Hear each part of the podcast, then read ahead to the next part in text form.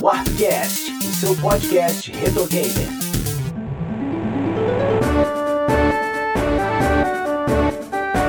beleza? Sou o JP Moraes, está começando mais um episódio do Warpcast. Hoje eu tô aqui com Kel Spiri. Olá. Sidney Rodrigues. Olá, pessoas. E Oda Lemos. E aí, pessoal? É isso aí, galera. Hoje a gente vai falar desse jogão aqui, Harvest Moon. Tá, vamos falar do jogo do Super Nintendo, vamos falar dos posteriores também, mas a gente vai debater isso aí logo depois dos nossos recadinhos.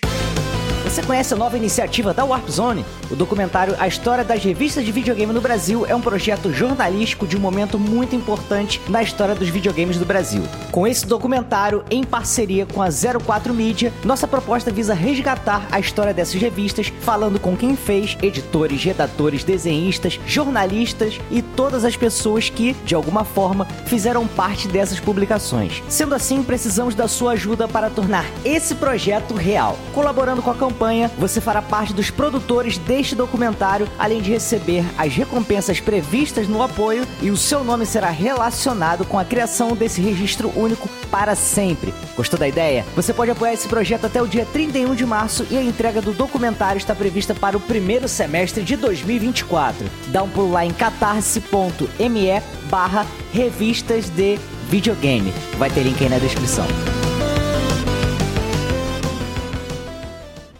O Harvest Moon, eu não sei como é que é a percepção que vocês têm com relação à popularidade desse jogo. Porque eu não vejo, né, aí pode ser uma impressão minha, eu não vejo ele sendo muito citado como aqueles títulos, assim, essenciais do Super Nintendo, né? Sempre vem aquela leva assim, quando a pessoa fala, ah, Super Nintendo, fala uns 10, 20 jogos. Eu não percebo que o Harvest Moon é tão citado assim. Ele seria um jogo de nicho, já pensando no Super Nintendo, por ele ser um simulador e a pessoa tem que gostar de simulador e tem que gostar de fazenda também? Cara, Ou é, será que não? eu acho ele um jogo injustiçado, porque assim, a gente teve o boom dos jogos de fazenda e o Harvest Moon, cara, nunca entrou na moda, sabe? Porque, tipo, a gente teve um monte de coisa, cara, assim, e, é, e tem até hoje, né? Tanto que tem vários jogos que fazem sucesso. A gente mesmo ficou viciado em Stardew Valley uma época, que é quase um jogo de fazendinha, né?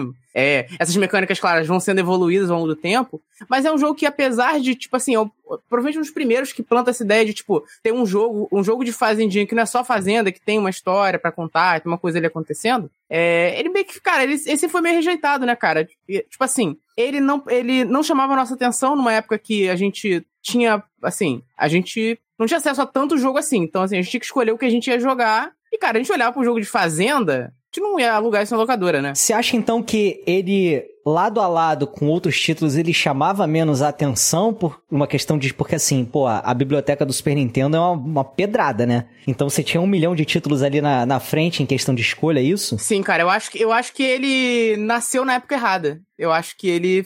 Por isso que ele ficou meio injustiçado ali no, no, no Super Nintendo e foi fazer muito sucesso depois dos portáteis, cara. Que ele é um jogo perfeito pra portátil. Cara, eu concordo. Eu acho que ele tem essa coisa de ser meio nichado, igual você comentou também. Mas eu acho que uma coisa que eu notava e que eu notei, assim, ao longo de toda a minha trajetória, é que o Harvest Moon era uma coisa que era muito. era mais popular entre as meninas, eu ah, acho. É? Mais do que os outros jogos. Então, tipo assim, é, dentre as minhas amigas que jogavam jogos, elas não se interessavam muito por jogo de esporte. Tipo, eu já falei bastante do NBA Jam, que era um jogo que eu gostava bastante, Mario, etc. É, até o Sonic no, no Mega Drive. Mas é, eu lembro de Harvest Moon ser um, um assunto, né? A gente não chamava assim, a gente chamava de jogo da Fazendinha. E quando saiu o Back to Nature no, no PlayStation 1, cara, eu lembro de ir na casa de uma, de uma amiga, assim, jogar direto. Ela tinha um PlayStation 1, né? Eu não tinha ainda. E, e esse era o jogo que a gente jogava. Os irmãos dela tinham Tony Hawk, os moleques se juntavam lá para jogar Tony Hawk. Eu gostava também.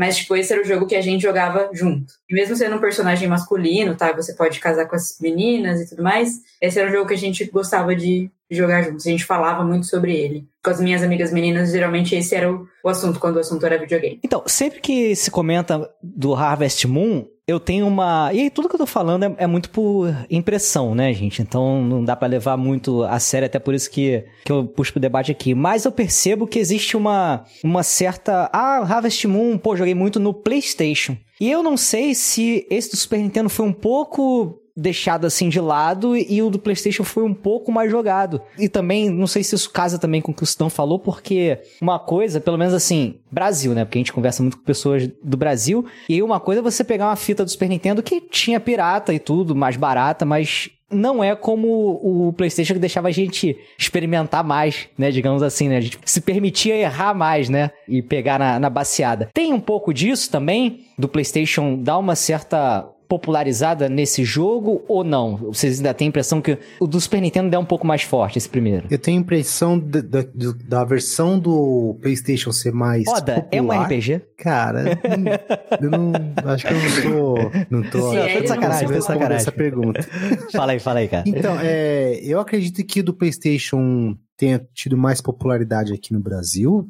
Tô tirando daqui da, da bunda essa, essa estatística. né, mas eu acho que é por conta do, do acesso, como você disse mesmo. A questão do acesso ao jogo. É. Putz, falando de mim, fala, putz, a gente ia comprar jogo do PlayStation aqui na, na Pagé, em São Paulo, pô, dar 5 conto, 5 CD, sabe essa coisa assim? E vinha o, o Harvest Moon. Eu vi a versão do Super Nintendo só em locadora, em locadora assim, que não era locadora da periferia, locadora que tipo tinha um monte de jogo original, sabe? Que esse jogo pirata eu particularmente nunca vi. E aí tem um principal, acho que o principal fato dele ter ficado meio esquecido essa versão de Super Nintendo é a, é a época que ele saiu também, tá? Porque assim, cara, ele saiu muito, muito no fim da vida do Super Nintendo, né? A gente tá falando de ter, ele saiu no mesmo ano que a gente tinha é, Ocarina of Time no, no, no 64. Né? O lançamento do 64, cara, é assim, não tinha como ele não ficar esquecido. Claro que no Brasil, a vida do Super Nintendo ela foi muito maior, porque, pô, a gente foi ter 64 quando a gente já era velho. É porque, mas assim, jogo de final da vida, por exemplo, você tá falando de quando o Ocarina of Time é 98 já, né? É, na verdade, é do época do, é, é do ano do lançamento do 64, na verdade. No, né? 96, né? É. Porque é um ano que saiu, por exemplo, Donkey Kong 3. E que é um jogo que tem muito mais alcance do que o próprio Harvest Moon, mas eu entendo também que ele já é de uma franquia puta consolidada, né, cara? Durante. Pô, mas- e, desde cara, 94, né? 94, 95, 96. É, mas eu, e- mas assim, não vamos ser anacrônico. O Donkey Kong Country 3 ele fez mais sucesso posterior do que quando saiu. Porque ele já tá. é, cara, só se falava de 64 quando o 64 existiu. Só se falava de outra coisa?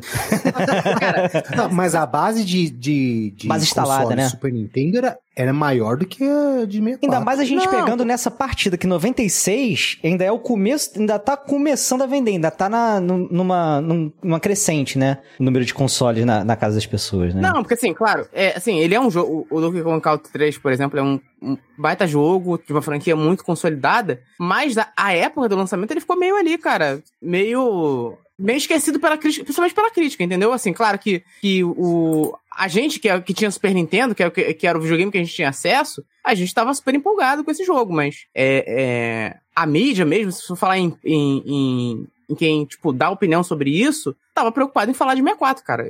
Até a própria Nintendo tava preocupada em divulgar o video- o videogame novo dela, né? Um aceno que eu tenho grande por uma questão de. Que eu percebo, dele ser um título um pouco mais. que os japoneses gostam mais do que o. o Ocidente e e nós, latino-americanos, creio que isso seja um sinal disso, né? Que é o fato dele não ter vindo no Nintendo Switch Online de cá, mas veio na versão japonesa. Se não me engano, trocou por Earthworm Jim ou alguma coisa assim, mas ele não está. Dá pra pegar isso como uma referência de que ele não é tão bem visto ou tão aceito? As pessoas não gostam tanto dele aqui assim? Dá pra pensar assim, não? Eu acho que não é nem que não gostar, não. Acho que não tem o saudosismo que talvez no Oriente, principalmente no Japão, as pessoas tenham com esse jogo, entendeu? Então o Nintendo Switch Online, pra você, pega um pouco mais da nostalgia do que os próprios jogos em si? Ah, também, cara, também. É, foi até como a Kel falou, cara. Tipo assim, ele era considerado um jogo de menina. Assim, no Brasil, se pegar, a gente pegar o Brasil, mesmo o videogame em si, ele era uma, considerado um brinquedo de menino, no geral. Então, assim, provavelmente esse jogo, ele foi. Ele foi. é, as meninas no Japão deviam ter mais acesso ao Super Nintendo, a Famicom, né?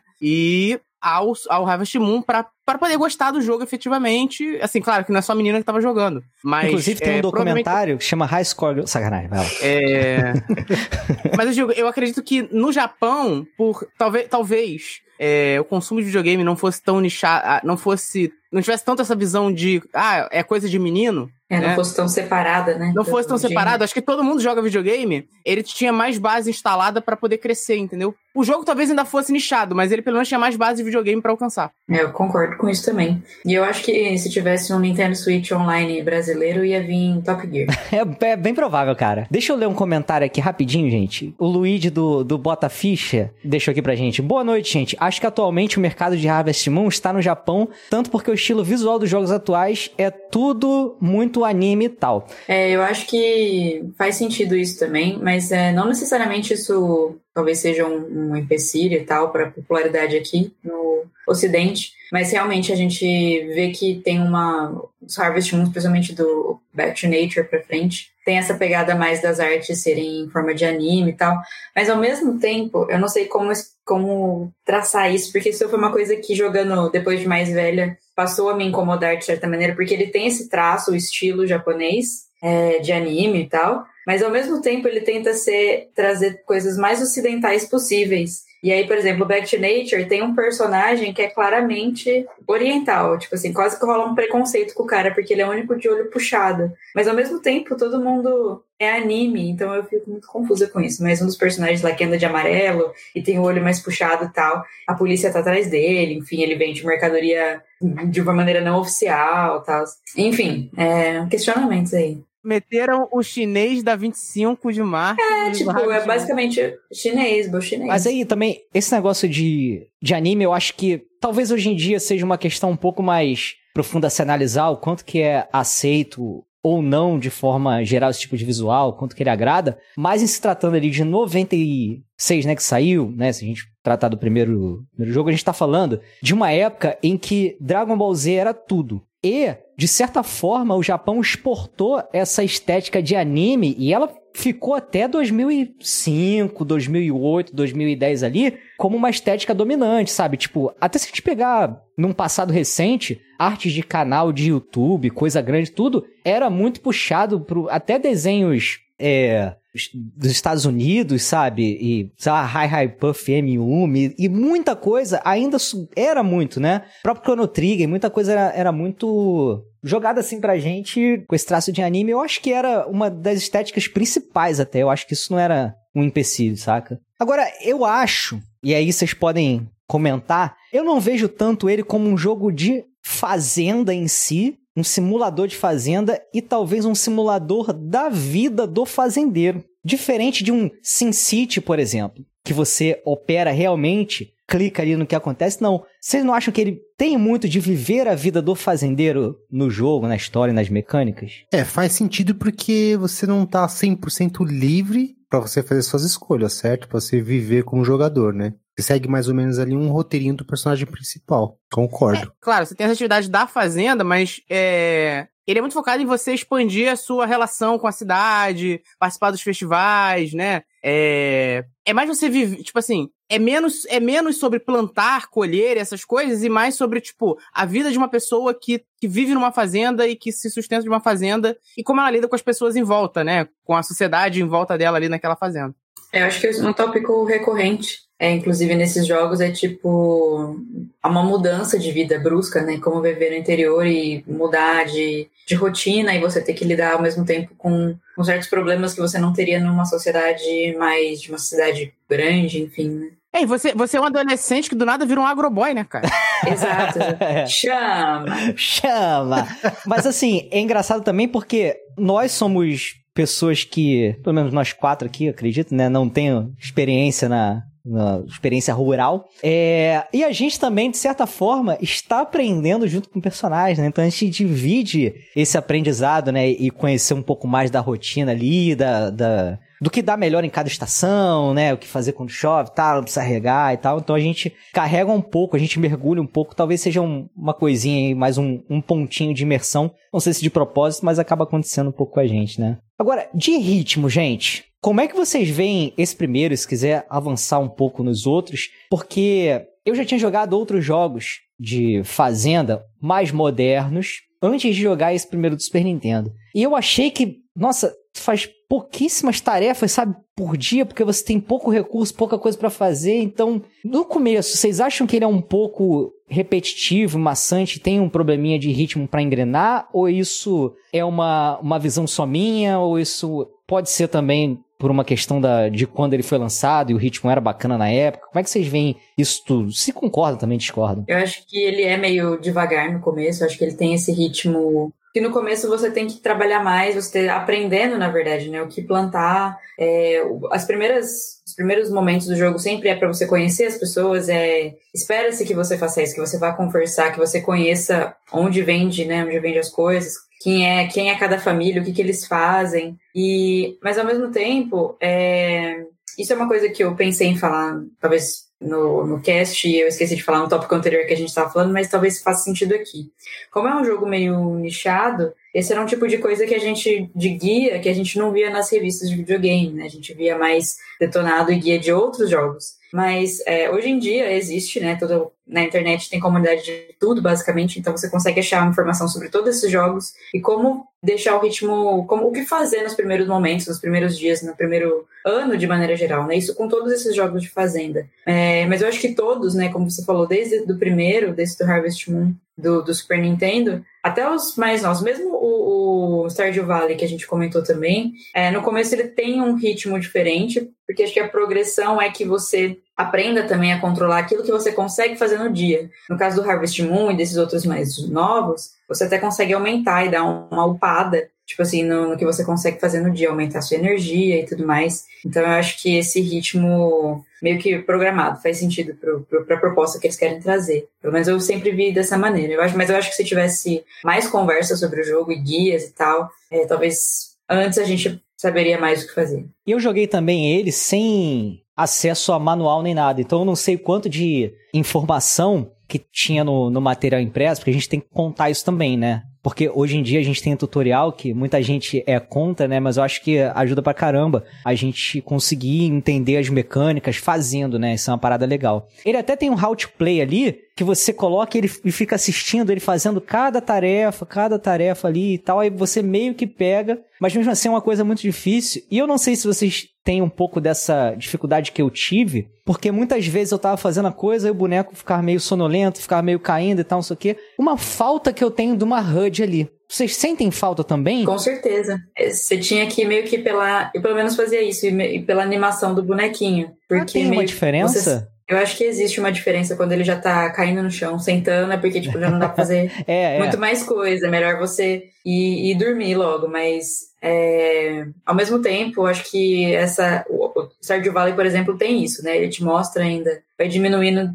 né? Sim. Conforme você vai usando as ferramentas, enfim. Mas falta, faz falta, assim, eu acho que melhoraria a mecânica de certa maneira. E eu acho que, assim, de. Apesar dele não falar muita coisa, teve um certo momento que, sem falar nada, ele me obrigou a meio que explorar mais o mapa. Porque eu tava no momento ali de plantar e tal, e aí eu porra, burro demais, em vez de eu colher, eu passei a foice, eu acho, eu fiz alguma coisa assim no. E eu destruí a plantação, tá ligado? E aí eu fiquei sem dinheiro, e sem planta. E eu falei, porra, o que, que eu vou fazer? Eu fui de lugar em lugar, nada, aí eu comecei a andar. Aí eu peguei umas coisas na, na parte que é. Que não é na fazenda, né? Ali naquele caminho que tem ali pro norte e tal. Comecei a vender e tal para poder retomar. Então, assim, o jogo ainda tem mais coisas além da fazenda, né? Ainda tem um pouquinho ali de, de exploração. Mas não chega a ser uma coisa principal, né, no, no jogo. É mais aquele foco mesmo do dia a dia, né? Um dia de, de cada vez, né? Porque você tem esses recursos que você pode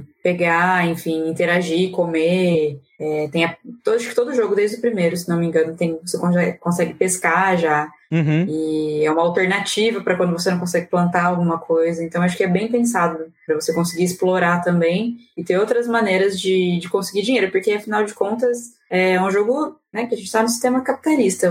No fim das contas, você tem que ganhar dinheiro aí. Na verdade, na, na, verdade, você tem que conquistar uma das cinco meninas para poder casar. É, é basicamente o objetivo do é jogo. É assim você... que zera? Eu não, não zerei o jogo. É assim, é, é assim, cara, tem, ele tem muitos finais, tá? Ele tem muitos finais. É mesmo? É, tem Quase uma um você cara, decide da, dos Super É, porque, assim, você tem cinco meninas lá que você se interessa, porque, porra, o moleque é um mulherão do caralho. Tem ah. cinco meninas que você se interessa. Na verdade, isso é um problema uma... numa numa sociedade monogâmica. Monogâmica, é verdade. Mas e, olha na só, verdade, cara, isso é um já- problema olha na só, sociedade capitalista. Por quê? Monogamia é pra garantir a propriedade para o seu filho. Sabemos disso. Mas vai lá, Sidão. Calma aí, calma aí, vai lá. vai, vai, vai, vai. Cara, então, é, tem cinco meninas que você pode se interessar e cada uma tem gostos diferentes. Mas olha só, você só pode ficar Nossa, com uma cara. delas. Você... Ah, Cara, minha cabeça foi tipo assim, ela tem, ela tem gosto diferente, tem que, tipo, provar cada uma. E só depois É. que eu fui entender. Minha cabeça tá lam- muito ruim. é, lambe- lamber cada uma. É, E aí, cara, você tem que aumentar a sua casa pra você poder casar. Você tem que ir lá nos carpinteiros da montanha, pegar madeira const- e aumentar a sua casa, senão não quer morar lá naquele, naquele teu barraco, não. É o jogo da vida real. É, é o jogo da vida real, cara. Tipo aquela mulher que, que marca o date e chega na casa do cara. Caralho, mano, tem um colchão no chão, tá ligado? Um ventilador e um Playstation e uma TV no chão. Não tem um móvel, tá ligado? Uma- na casa do cara. É essa a casa do cara. de água no chão, é, é, É é. isso que eu ia falar, a garrafa de água só, É. com gosto de geladeira. Imagina, Porque fica destapada, né? imagina se você tivesse construir uma casa pra cinco, pra cinco esposas ao mesmo tempo. É verdade. Não ia Complicated. acabar o jogo nunca. Então, aí os finais são sempre quando você casa, cara. Porque na verdade, na verdade, é, apesar de dele ser meio maçante, o jogo só tem dois anos e meio, né? Você tem dois anos e meio pra resolver tudo e tá Ah, pronto pra, então- pra, pra fazer ela casar contigo. É, eu não sabia que tinha um. Tipo, uma, uma linha de. Pô, como é que fala? Vou pagar Uma de Luciana. deadline. É, eu ia, porra, não queria pagar de Luciana de Mendes. Como fala em português? Um Mas limite, isso. uma data limite. É, cara, eu não sabia que tinha isso, não. Então o jogo, de certa forma, ele tem um pequeno senso de urgência, pelo menos, né? É, é pequeno porque assim, cara, aí vamos lá, cada dia dura em média 10 minutos, né? Isso aí eu já. já tenho, tenho os contadores aí. É, tem, cada, cada dia em média dura uns 10 minutos. Então, assim, dá pra você fazer ações, você tem que me ficar meio ali é, atento, claro, ao que a gente falou também, ao, aos, aos sprites de como ele tá, né, naquele momento. Cara, tem muita coisa pra fazer, cara. Depois de um tempo, tem muita coisa que não cabe um dia, basicamente. Porque você tem que alimentar os animais, você tem que limpar a fazenda, você tem que plantar semente, tem que regar todo dia, né? Aí você É, tem que quando um- chove já é uma coisa boa, na verdade. É, um É, é. recurso que eles trazem pô, pra ganhar tempo. É, e aí você tem que. Ainda tem que encontrar o tempo pra você paquerar uma das meninas ainda, descobrir o que ela gosta, dar um presente. Você tem que ficar dando presente pra elas, senão elas desistem de você. Tá certo, pô. Também E tudo isso tem que caber nesses 10 minutos. O, o que, mas acho que, eu acho que o principal desse jogo, né, cara, que, que, que eu acho que é marcante no, no visual, é que é- ele é muito. Ele, não- ele, tipo, apesar de, de a gente saber que são dois anos e meio, é, ele não tem um tempo, um tempo, tempo definido, né? Ele é muito focado nas estações do ano, né? E, inclusive, ele visualmente ele muda inteiro de uma estação pra outra, que eu acho bem impressionante também, cara. Fica tudo completamente diferente, vira Eu outro pensei jogo, que tu né? tava debochando da mudança rápida. Não, cara, eu acho, eu acho muito maneiro. Eu acho- é porque, tipo, não tem meses, tem quatro estações, o, mês tem quatro, quatro meses só, né? Então, eu dei uma mergulhada nos jogos de fazenda, eu não lembro já desse primeiro do Super Nintendo. Você não tem meses, você tem quatro meses e cada mês é uma estação? Esse já é assim? é, tá. é. Esse já, já é assim. Então, tipo assim, é, passa, basicamente, os, passa 30 dias, acaba uma estação. E aí vai pra próxima estação. E é engraçado aí, que no outono é sempre igual, né, cara? essa veio vindo lá de baixo, cara. As folhas caindo no quintal. Cara, o, então, a gente viu aqui um puta sucesso, falando ainda de, de jogo de fazenda, né? Que foram as fazendinhas felizes no, no Orkut, né? No Facebook também teve, né? Que o pessoal jogava rodo, cara. É um, um filho desse gênero ou não? Porque a gente resgatar aqui que tem a questão do dia a dia do fazendeiro, né? E esse não tem, é só escolher o que você vai plantar, o que você vai colher e tal. Como é que vocês veem isso daí? É de certa forma ou não? tem interação com outras, outros jogadores, né? E no caso não são NPCs, são outras pessoas. Então acho que foi uma maneira de deixar simples, né? O objetivo naquilo, tipo. E aí o objetivo realmente é só ganhar dinheiro e plantar as árvores de bis lá, igual a Tula Luana, né? Pra quem é dessa época. Mas ao mesmo tempo você podia interagir com os outros, né? Com as outras pessoas que jogavam também. E eu não lembro, não lembro de jogar esse, porque mesmo nessa época eu jogava já Harvest Moon e eu não via graça nos jogos do, do Orkut, assim. Aham. Então. Porque era muito simples também, né, Kelvin? É. E todo mundo podia ver, né? Só, mesmo a pessoa que não jogava, acho que poderia, tipo, ver. Aqui eu ficava com vergonha de ir lá no Corujão jogar, jogar Fazendinha Feliz. lá na aula. Pô, não entendi. a, a Kels não queria que as pessoas vissem a fazenda dela. Eu tô preocupado com o que você está plantando na sua fazendinha feliz, cara. Talvez fosse mais feliz do que a fazenda das outras pessoas. Felicidade, cara. Felicidade, felicidade. Vocês acham que ele entra numa categoria filha do tipo, precisou existir Harvest Moon pra existir a Fazenda Feliz? Ou ele vem por fora, talvez, de um Sin City ou outros jogos assim? Em termos Não de sei, cara. Eu não- semelhança, eu não, eu não sei se o Harvest Moon é influente a esse ponto, entendeu? Essa é a questão. Eu acho que, eu acho que os devs mesmo, com certeza jogaram Harvest Moon na infância, enfim. É, tem, se sente uma influência ali. Mas eu acho que a decisão de ter esse tipo de jogo, é, que, veio, que veio lá do Google, do Orkut, enfim, é, não acho que o Harvest Moon influenciou esse ponto, até porque, cara, o primeiro jogo foi um fracasso de vendas absurdo, né? O primeiro jogo É, do Orkut? Não, o primeiro jogo, o primeiro Harvest Moon, ele foi um fracasso de, de vendas enorme. E, inclusive, cara, ele é um dos cartuchos mais caros, a- atualmente é um dos cartuchos mais Que caros vendeu do... cinco unidades? É, é, tem pouca unidade no mercado. Ele é, no, tipo, na, no, no, no, cole- no colecionismo, ele é um dos, cartuchos mais raros do, do mercado. É tipo assim, sei lá, Engraçado. 4 mil dólares.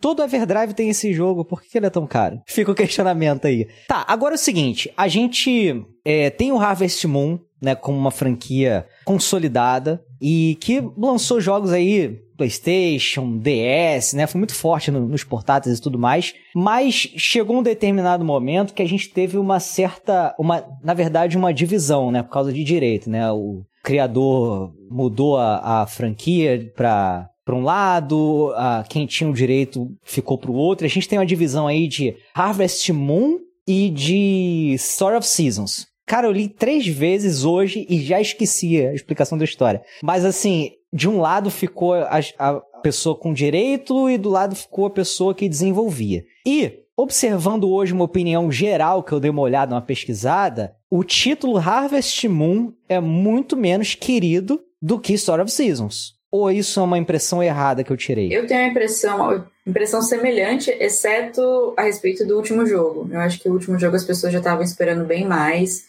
Ele já saiu meio bugado. E eu acho que as pessoas já estavam esperando, esperando mais por ser. Porque, como houve essa separação, acho que foi a Natsume, né? Que, que, era, Isso. que era desenvolvedora, continuou com os direitos, mas a outra empresa ficou Que com era- o nome e eles tiveram que mudar. E continuaram desenvolvendo, mas aí as pessoas acharam muito mais parecido com Harvest Moon ou Story of Seasons. E aí acho que o último que saiu foi tipo em 2020. E a impressão que eu tive, acompanhando, na verdade, é, IGN gringa e tal, o pessoal que acompanhava a Nintendo na época, é que eles acharam que ia ser melhor, então não vendeu tanto, né? Não sei se ele já estava sendo pensado para o Switch, acredito que sim, mas não teve uma recepção tão legal. E eu acho que é, quando saiu o Stardew Valley, aí ele teve um, foi um quebra de paradigma e as pessoas já não queriam saber mais de uma história tão arrastada, tão igual. Acho que deu, deu até uma saturada, né? Quando saindo cada vez mais stories of season e tal. O Story of Season, cara, ainda faz muito sucesso. Sa- Saiu um, um- o último do Switch, o último do Switch saiu, ano saiu ano passado. Ano retrasado, eu acho. Então, eu, eu joguei o último Harvest Moon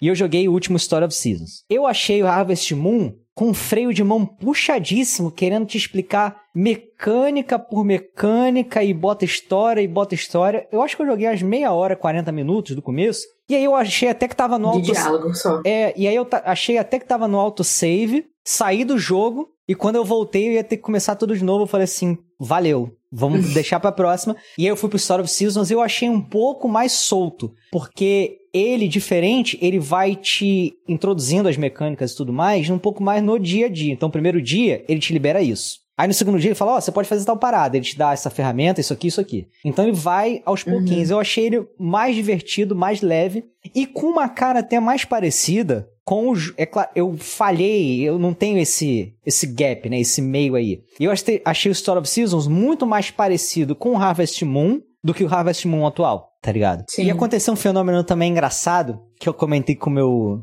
meu primo, Jorge Pedro, falei assim, porra, eu vou gravar um, um podcast sobre Harvest Moon. Aí ele falou, porra, vou baixar aqui então Harvest Moon Story of Seasons pra eu jogar aqui pra gente conversar. E ele foi pegar o torrent dos dois, dos do último, né, do Switch, do Harvest Moon do Story of Seasons. E aí ele me mandou o, a screenshot, tipo assim, Três minutos depois, o Story of Seasons estava com 100% e o Harvest Moon zerado, sem ninguém mandando. Ou seja, ninguém sequer tem esse, esse jogo nem pirata. Caramba. Será que isso é um sinal, cara, também? De Caraca, que ele é certamente. largadão mesmo? Provavelmente. E a gente vê também, né, cara, que esse negócio de ter o. Muitas vezes ter o título, mas não ter uma certa dedicação, um cuidado, não quer dizer nada, né, cara? Porque o, o desenvolvedor que saiu e começou a fazer o Story of Seasons, com as mecânicas mais parecidas e tal, como é que uma dá certo e a outra meio que não dá, né? Pelo menos essa é a impressão que eu tenho. Mas o Stardew Valley foi um jogo que sacudiu a porra toda, eu acredito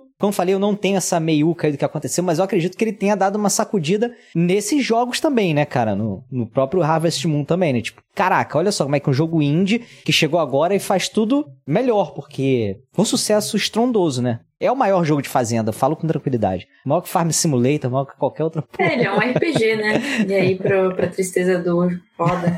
Eu acho que ele tem vários elementos de RPG que complementam, né? Que se você quiser só fazer a parte da fazenda, você pode também. Se quiser casar também, e tipo assim, é, você pode ficar eternamente upando aí sua fazenda e tal, mudando. Ele te dá opções de layout, acho que ele te dá mais liberdade sobre como, onde vai ficar cada coisa, que é uma coisa que foi reformulada depois também nesses novos Harvest Moon, Story of Seasons, que o Stardew Valley já pensou, entendeu? Por, por ele ser talvez um jogo mais leve, mais simples, entre aspas, pensando é, na quantidade de, sei lá, megabytes. E menos amarra de fórmula também, né? É, ele te, é, exatamente. Ele te deixa brincar mais com certas coisas. Então, você tem lá uma quest, digamos assim, se você quiser explorar a caverna e matar bicho e é, pegar ouro e pegar, enfim. Você consegue. Se quiser fazer uma, uma fazenda só de certo é, coisa, um latifúndio, aí você consegue. Então, é, existe várias opções aí pra jogar, né? E é um jogo que, assim, ele tem muito mais. O Stardew Valley, se não me engano, era de 2016, né? E mesmo assim ele continua com uma dinâmica muito melhor, eu acho assim, muito mais é, solto até do que Rápida. esses jogos mais novos. Porque no primeiro dia você já tem as ferramentas e, porra, é meio óbvio. Se você tem tudo já na mão, fica meio óbvio que, porra, a enxada é pra você preparar ali a terra pra plantar, né? A foice vai cortar e tal, o machado. E você já faz mil coisas no primeiro dia sem precisar ficar visitando, sem vai lá e volta, sem falatório. E você já sai você consegue fazendo, cara. experimentar mais. É, É, porque, por exemplo, você já começa com machado, mas ele não é um machado. Isso tem desde os primeiros Harvest Moon, né? Mas a sua fazenda sempre vai ter, sei lá, uma pedra que você não vai conseguir quebrar, ou Isso. aquele cotoco maior que você vai precisar fazer tipo um, um upgrade no seu, nas suas ferramentas para conseguir é, quebrar aquele tipo de material, né? E eu acho que isso é feito de uma maneira mais fácil, mais intuitiva, assim, de você descobrir e tal, não precisar vir o prefeito te falar, ou você assistir o canal da TV para descobrir o que você tem que fazer e tudo mais. Porque é até um negócio assim. Porra, eu não sei, cara. Porque o Stardew, ele não tem tanto negócio de tutorial, não tem tanta explicação, mas é um negócio assim. Pô, você bateu com a ferramenta, ela fala que ela não é resistente o suficiente. Pô, você vai procurar. Você vai na cidade procurar um ferreiro, alguma coisa que, pô, vai fazer.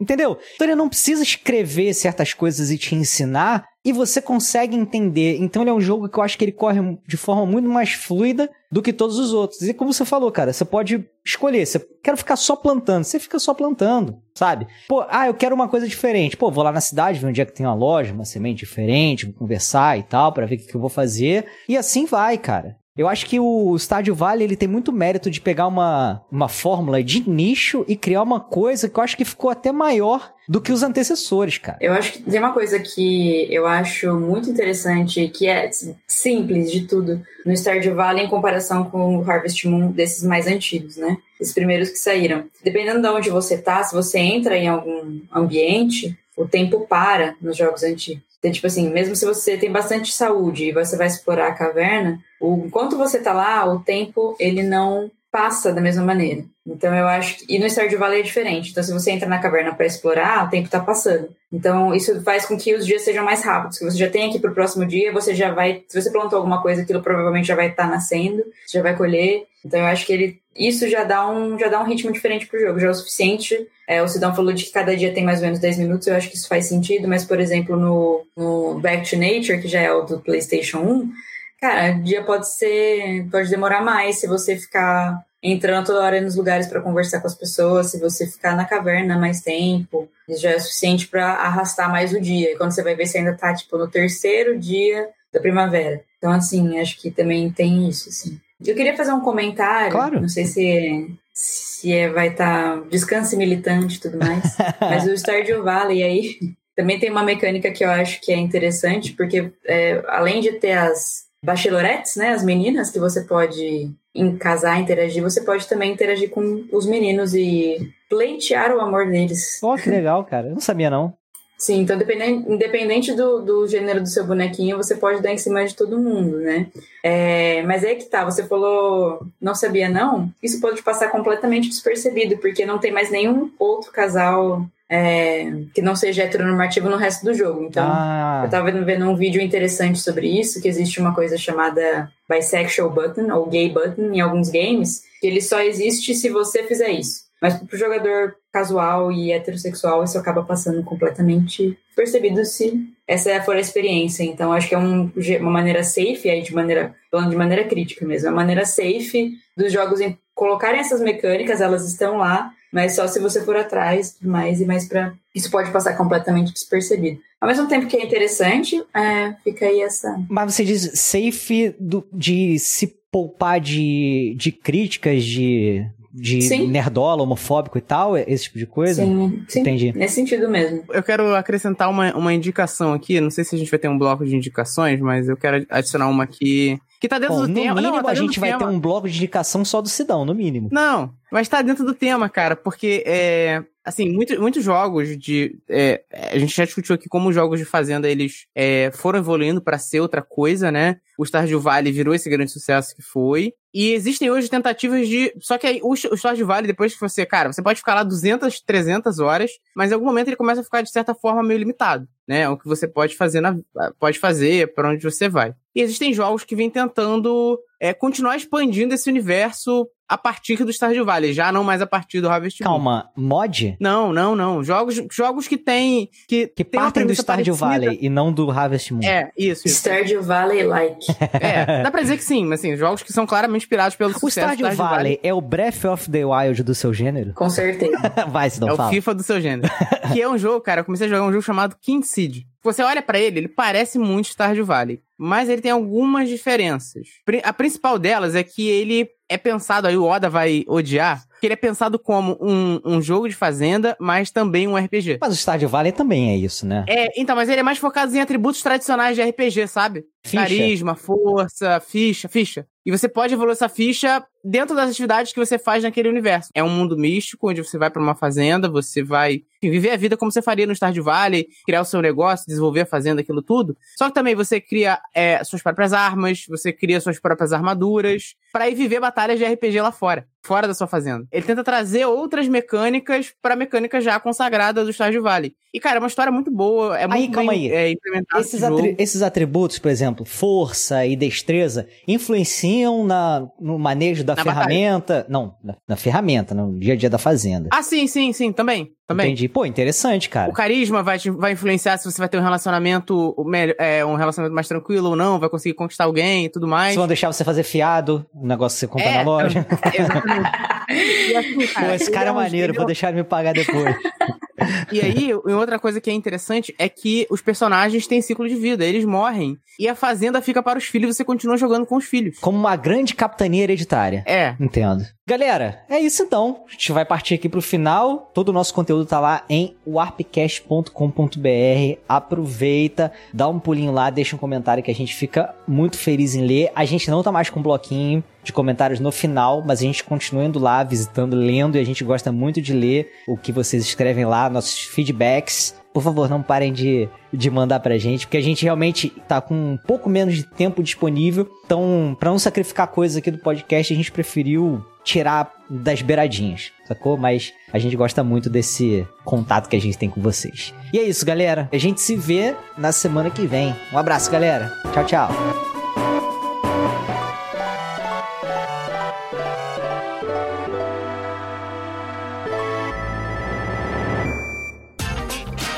Este episódio foi editado por Audio Heroes. Saiba mais em audioheroes.com.br.